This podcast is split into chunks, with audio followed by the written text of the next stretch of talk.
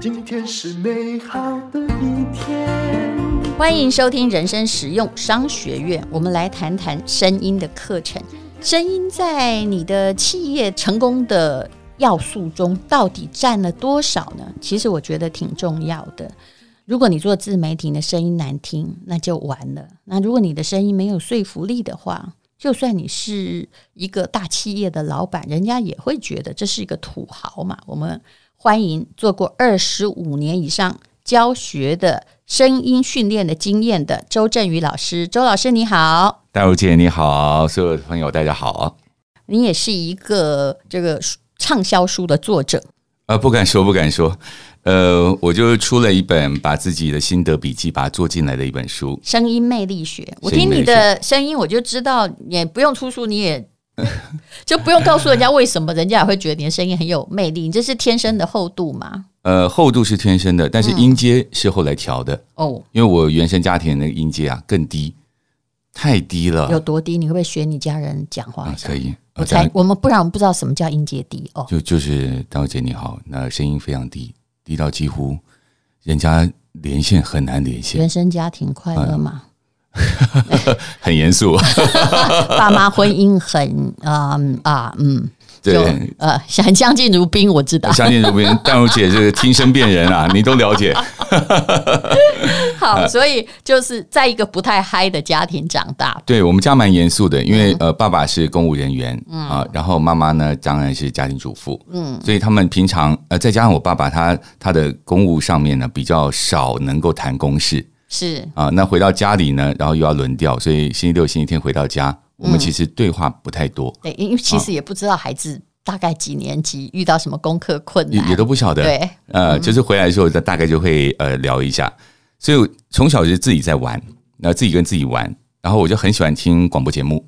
那广播节目里面那声音呢，就让我呃会非常吸引我。那有一次，我就在呃打开收音机的时候，我就突然听到那收音机叫我的名字，嗯，然后叫一声周振宇，我我我说啊。我当时我真是吓了一跳，然后后面他又讲了福州阵雨，广州晴天，那个时候还有播大陆气象的时候啊，是是，然后我一听哦，原来是这样，可是就是那一下敲扣，我就从此就不解之缘了。你可能有期待被看见或被听见，心里存着那个渴望，突然叫你名字就觉得哦，被吸引到了，开心开心，然后被叫到了，嗯，嗯会有那种感觉。那后来就是呃，就带着这种呃开心的感觉啊，然后就一直到了呃大学的时候，我就开始玩声音，嗯，然后玩声音呢，就自己应该不会是世新的吧？呃，我是福大的哦，嗯，因为通常就是 我遇到了声音的课都是在传播课里面，啊、对不对？对，你是传播系的嘛？其实我是资讯工程。哎呦，还是理工生哎，嗯，跳科跳科，嗯嗯，对。所以你在那里，你发现你的。可能有用声音打造什么东西的权的一种这个天赋，对不对？一定有人肯定你，你才会去玩声音嘛。嗯，就是在那个，嗯、其实真的就是在学校的时候，然后呃，同学们要做专案报告嘛，专题报告，嗯、那我们同学都比较内敛一点，害羞一点，嗯、对，就我比较愿意讲，嗯，所以他们说啊，周建宇，你上去讲，你上去讲。嗯，结果突然发现，我虽然不太会写城市啊，嗯，但是好像也能够在这个 这个领域里面有一席之地。嗯，你做的工作好像跟我有点类似。以前在 EMBA 做报告的时候，其实那个报告可能是会计师同学写的啊。写完之后呢，好，给我十五分钟，我就哦，可以了解了。来，所以都是我去讲的。其实那个报告不是我写的，可是有些人就是这样，他就很会。对。但他的声音就闷闷的，就鬼听得进去，嗯、对不对？哎、那我们这种就是属于呃外向型的声音表演者，嗯、就是哎会画龙点睛啊。也许老实说你自己也不是很了解，但是可以把它讲完，嗯，就是把它的重点挑出来，然后我们就稍微加一点点缀。嗯。啊，那我觉得像刚刚淡如姐讲的也非常有道理，因为太多专业人士，他们就是专业非常好，对，可是一讲就往闷的地方走，好可怕。那听众听不下去啊，是，所以我们就可以在这边诶稍微找到一条呃从专业到一般听众中间的那条桥梁，那条连线。是，而且我知道你最近在知识卫星哈，嗯、这也是我们的友台了哈，我们跟很多平台有相当良好的关系，嗯、会请他的老师来讲一讲这个课到底是在做什么？因为上课还是需要付钱嘛。但是，哎、嗯，如果你想了解，或者是啊、呃，有一些基本训练，你可以不要付钱，在人生实用商学院里面听得到。据说你讲的是活用原型的声音力量，你可不可以举例一下？嗯，啊，包括行动力的、理性的能力的，还有一个叫感性的能力。你就挑几种来讲好了。好的，好的。那讲完书就不用买了，课也不用听了。好，我简单讲那个行动力的部分啊，就比如说像我们在号召啊，或者是要催促人家做行动，那我们声音不能软趴趴的，嗯，必须要有积极的力量，嗯，那这积极的力量呢？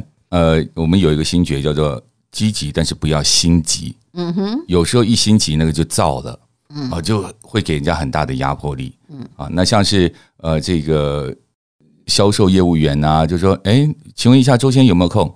那明天晚上有没有空？那如果明天晚上没有的话，那下个礼拜一的下午两点跟你约一下好不好？嗯、我说为什么会逼到这种程度、嗯、啊？他就一直在往你这边推进，往那边推进。对，其实有的人要告诉你说我没空，是因为我不想要啊，那怎么办呢？嗯，其实这里面最好的，我认为就是说要恰如其分，因为自信心呢不是强迫人家，而是一种叫相对温柔而且呈现正向能量的一种特质。嗯。所以，像有时候我们会听到那种过度大声的，或者是一直要强压人家的，嗯，展现出他好像很自信，可是相对于比较弱的来讲，他就是太霸道了。呀，哦，我觉得这个就不太好。我在自我检讨中，您继续说。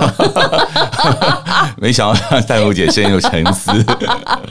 不，有时候我会发现哦，我有时候说这有什么做不到的呢？我觉得你可以，但连这种话也会对某一些他心理磁场或能量不强的人哦，嗯。制造压力，呃，明天他就不来了，嗯，哦，虽然我公司也没什么损失就是了，但是真的这是挨得住的话，尤其是带着爱说真心的话，说真实的话，呃，我觉得这个就是要挨得住，那你就压力之下就垂直成长，嗯，所以其实这也是要看我们在对话的人，你对那个人了解多少。那上个例子你怎么说呢？假设我这个客户跟你说。今天没空，明天没空，哈，嗯、就是然后下礼拜要出国，嗯、其实他就是不太想见你啊，也不太跟你想跟你再次聊天，那怎么办呢？其实就把时间给放长啊，嗯，然后再来可能会换一种策略，就不能一直用强攻的方式，嗯，我们山不转路转，也许我们有另外一种叫做感性的方式，嗯，啊，可以再联系，嗯、呃，那也许我们就把气息把它放的软一点，嗯、啊，那是不是？哦，好的，那我知道您忙。啊，速度一定要慢哦，你不能啊！我知道您忙，好，那我们再下次再约，我再跟你。那急躁了也不行，因为那就是行动。有事如果有这个需要，请你打电话给我。对，如果这样子 push 不行的话，我们就换成邀请。本来从主动就变成了被动，以退为进，以退为进的方式，那我们的气息就顺了，然后就和了。那这个就会变成比较是呃感性的感觉。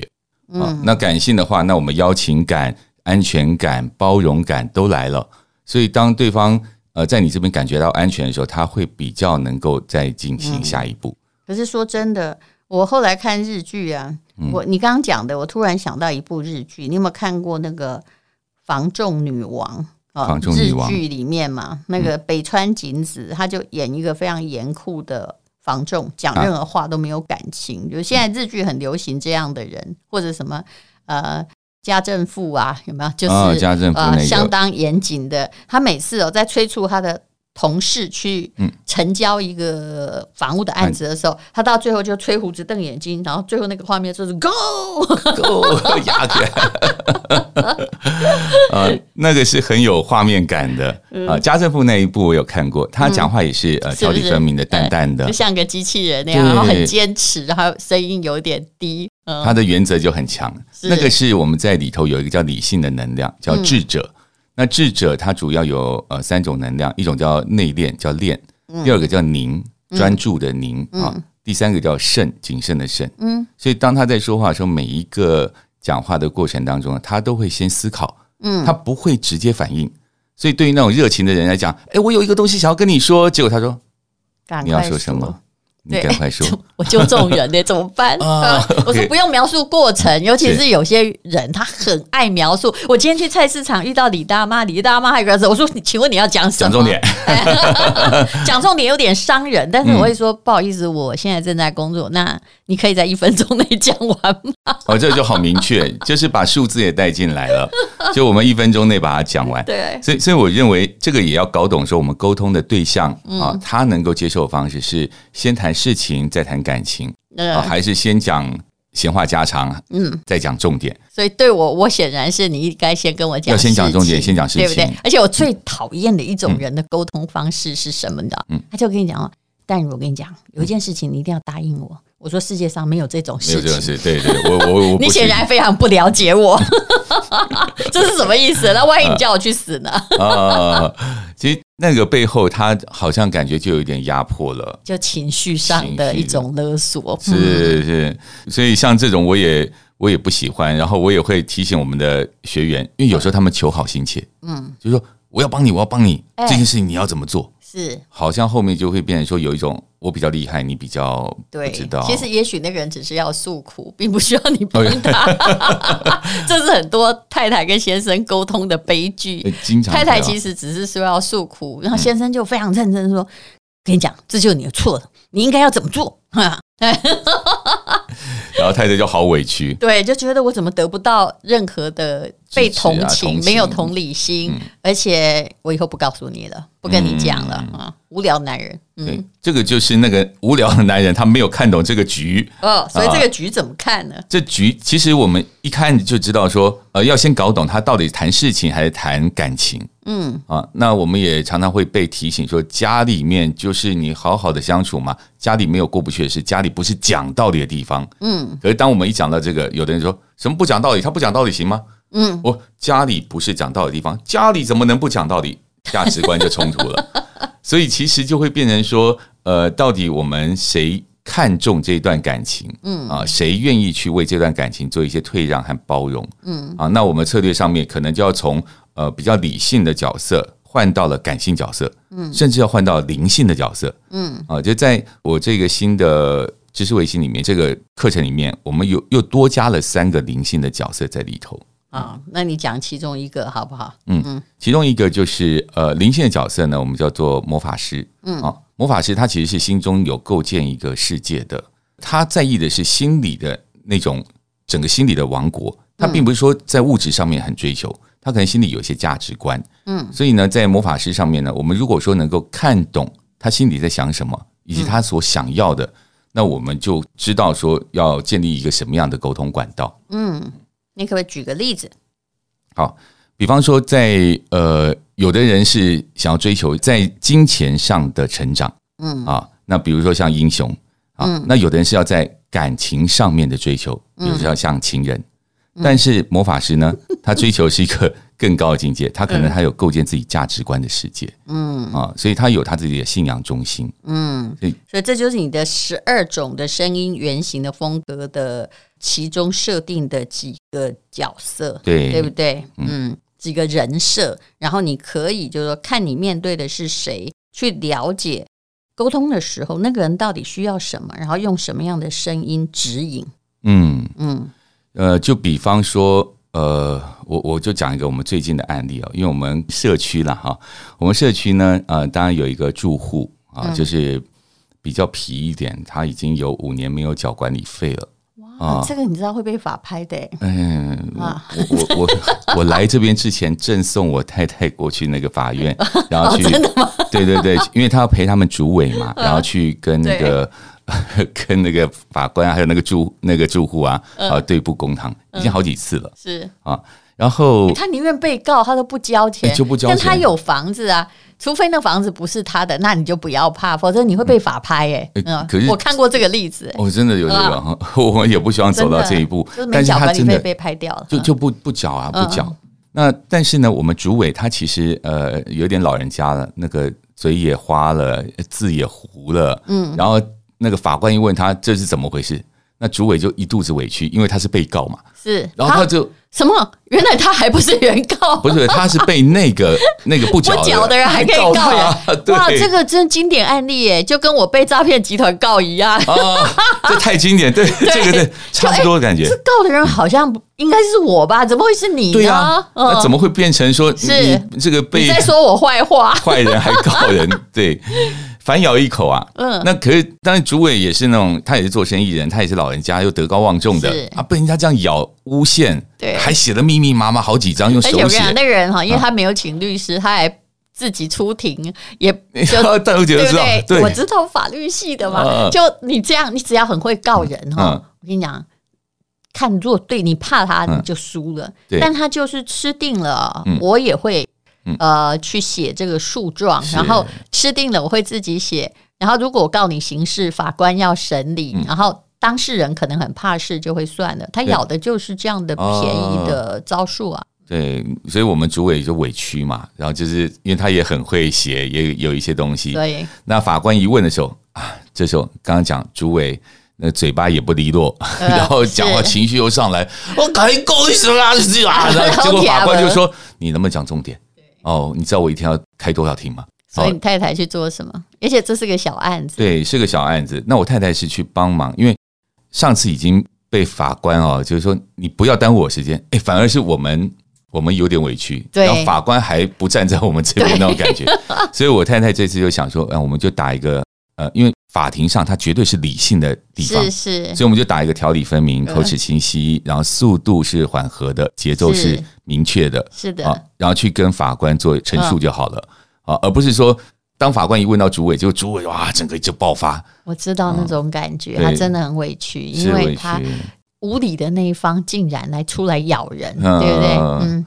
但是这里面的策略就是跟淡如姐报告，就是我们后来就想说，哎呀，请主委委托我太太，嗯，我们就慢一点，然后我们就好好的。把该有的证据啊，他没有缴费的证明啊，嗯，好，都呈上去给法官，然后我们就一一说明，嗯，啊，就这样就好。因为上一次其实本来应该好像是气氛应该偏向我们这边，结果你怎么又跑到那边去了？因为你说不清楚，嗯，说不清楚是，而且通常法院是这样，有时候你也会遇到菜鸟的法官啊，或者是那个审理者，因为刚开始可能。我猜你这个还没有进入一审吧？可能就在侦查庭的时候，嗯、就简易庭。对对，对，就简易庭。那如果你说不清楚的话，因为你是被告嘛，嗯、就法官就问被告，真的问的巨细靡遗，就先把你当犯罪人那种在审查。哦、所以因为是他告你，对吧？嗯，就反过来了。我也被这样对待过。我心想说，他举证这些哈，嗯，阿里阿扎事，你要不要搞清楚那个实质？是他用我的名字在外面骗人家钱，实质是这样啊，实质是这样。然后呢，我就说这个人不是我的朋友，他素行不良，然后他告我。结果你现在呢，要我举证说他的素行有哪里不良哈？那我也告诉你，可是你会就变成你去咬我每一个字的这个语病，就一直问下去。先想说到底谁是罪犯？本质上，哎，骗钱的不是我哎，而且我是被害人哎，就这样哦。对呀，妙吧？诈骗集团很会告人哦，他们现在文笔不错。嗯、啊，我的天啊！所以在法院基本上就是，如果你是被害人，不管怎样啦，嗯、你就算被告，就是理性、理性温文。其实只要把事情讲出来，就是不要讲委屈啊。嗯，你他五年没有缴，嗯，管理费，管理费这句话说出来，其实淡淡讲你也赢。是啊，是啊、呃。但是他很会告人，就这样啊。对。嗯那如果这边回来，就变成说，我们知道要淡淡讲，可是那个话到嘴边，心里想的跟嘴巴讲的，就是有一个落差，气就上来了。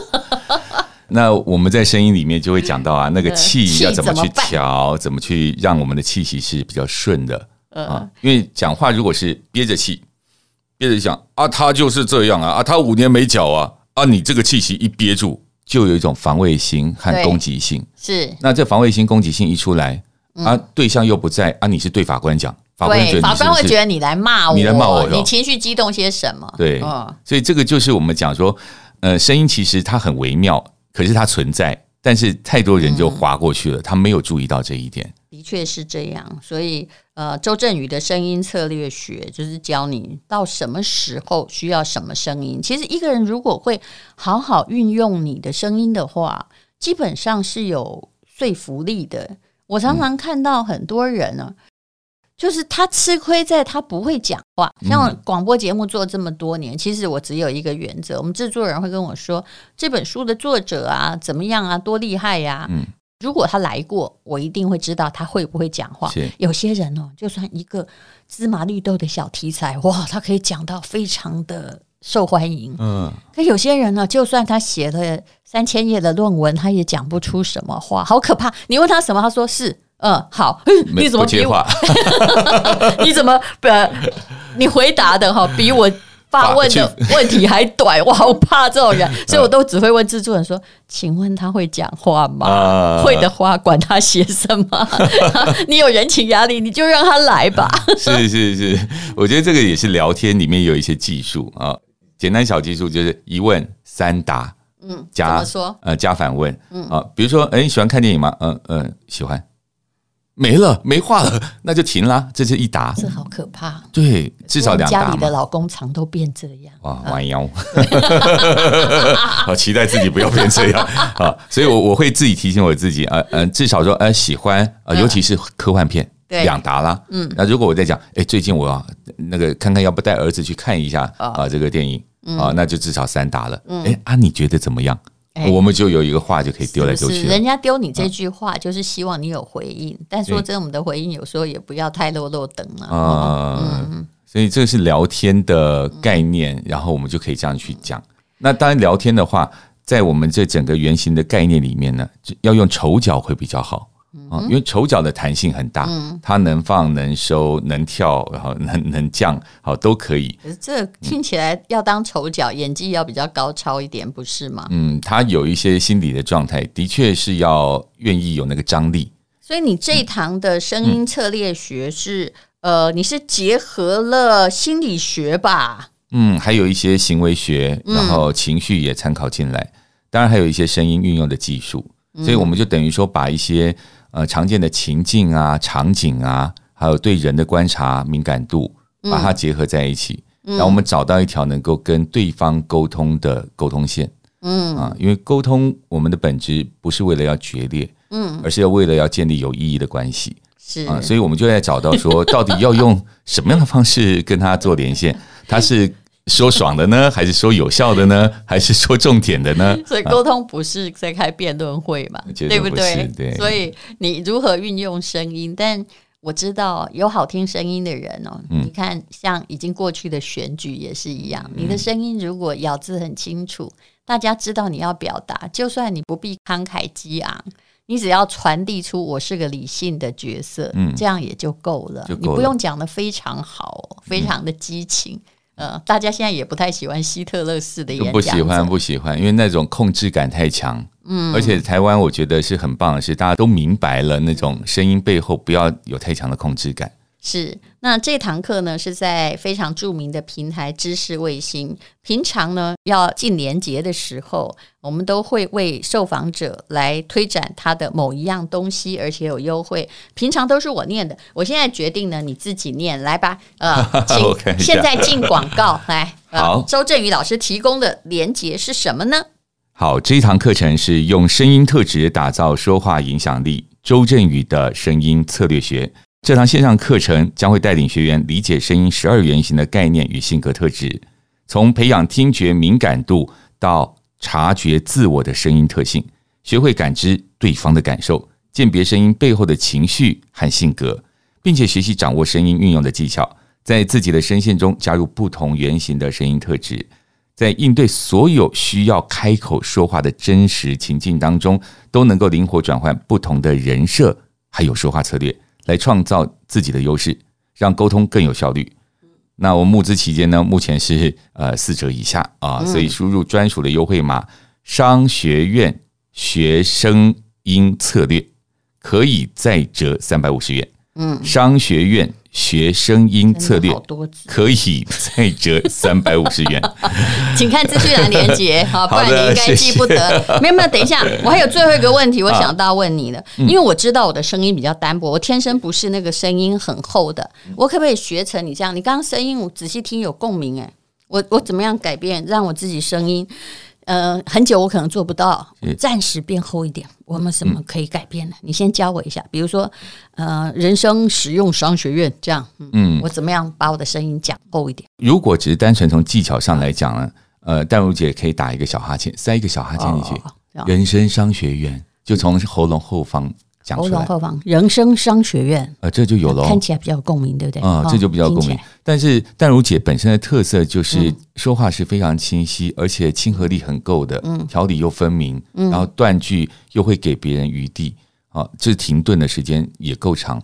所以，所以我觉得淡如姐其实是我在想怎么样讲下去哈。啊，那这个节奏太好了，这个节奏是天生会让人家愿意接近。可是，其实我后来发现，我当时我在中广也已经二十多年了，嗯、他们就说你真的是刚开始有人攻击我说你是中广第一个知吃识日分不清楚的主持人。后来我发现，在台湾其实我也不必分得很清楚，不需要，不需要。呃，我。从后喉咙的后方是不是啊？喉咙后方，周正宇老师声音策略课，对、嗯，大家可能不习惯吧？对，您还要认同这个声音。刚刚有一点，这是我吗？这是我吗？声音隐约有一种拉扯感。我会再练一下。那也希望大家去上上课。其实我很喜欢上线上课程，就小小的一点钱，但有时候人生呢是那一个，你想多了一颗纽扣，你就转变了的这样的事实。嗯，真的。谢谢周老师，请看资讯栏连结。谢谢淡如姐。今天是勇敢的一天，没有什么能够将我为难。今天是轻松的一天，因为今天又可以，今天又可以好好吃个饭，做爱做的事，唱我爱唱的歌，吃我想吃的饭。尽量过得简单，做爱做的事，唱我爱唱的歌，吃我想吃的饭。尽量过得简单，尽量过得简单。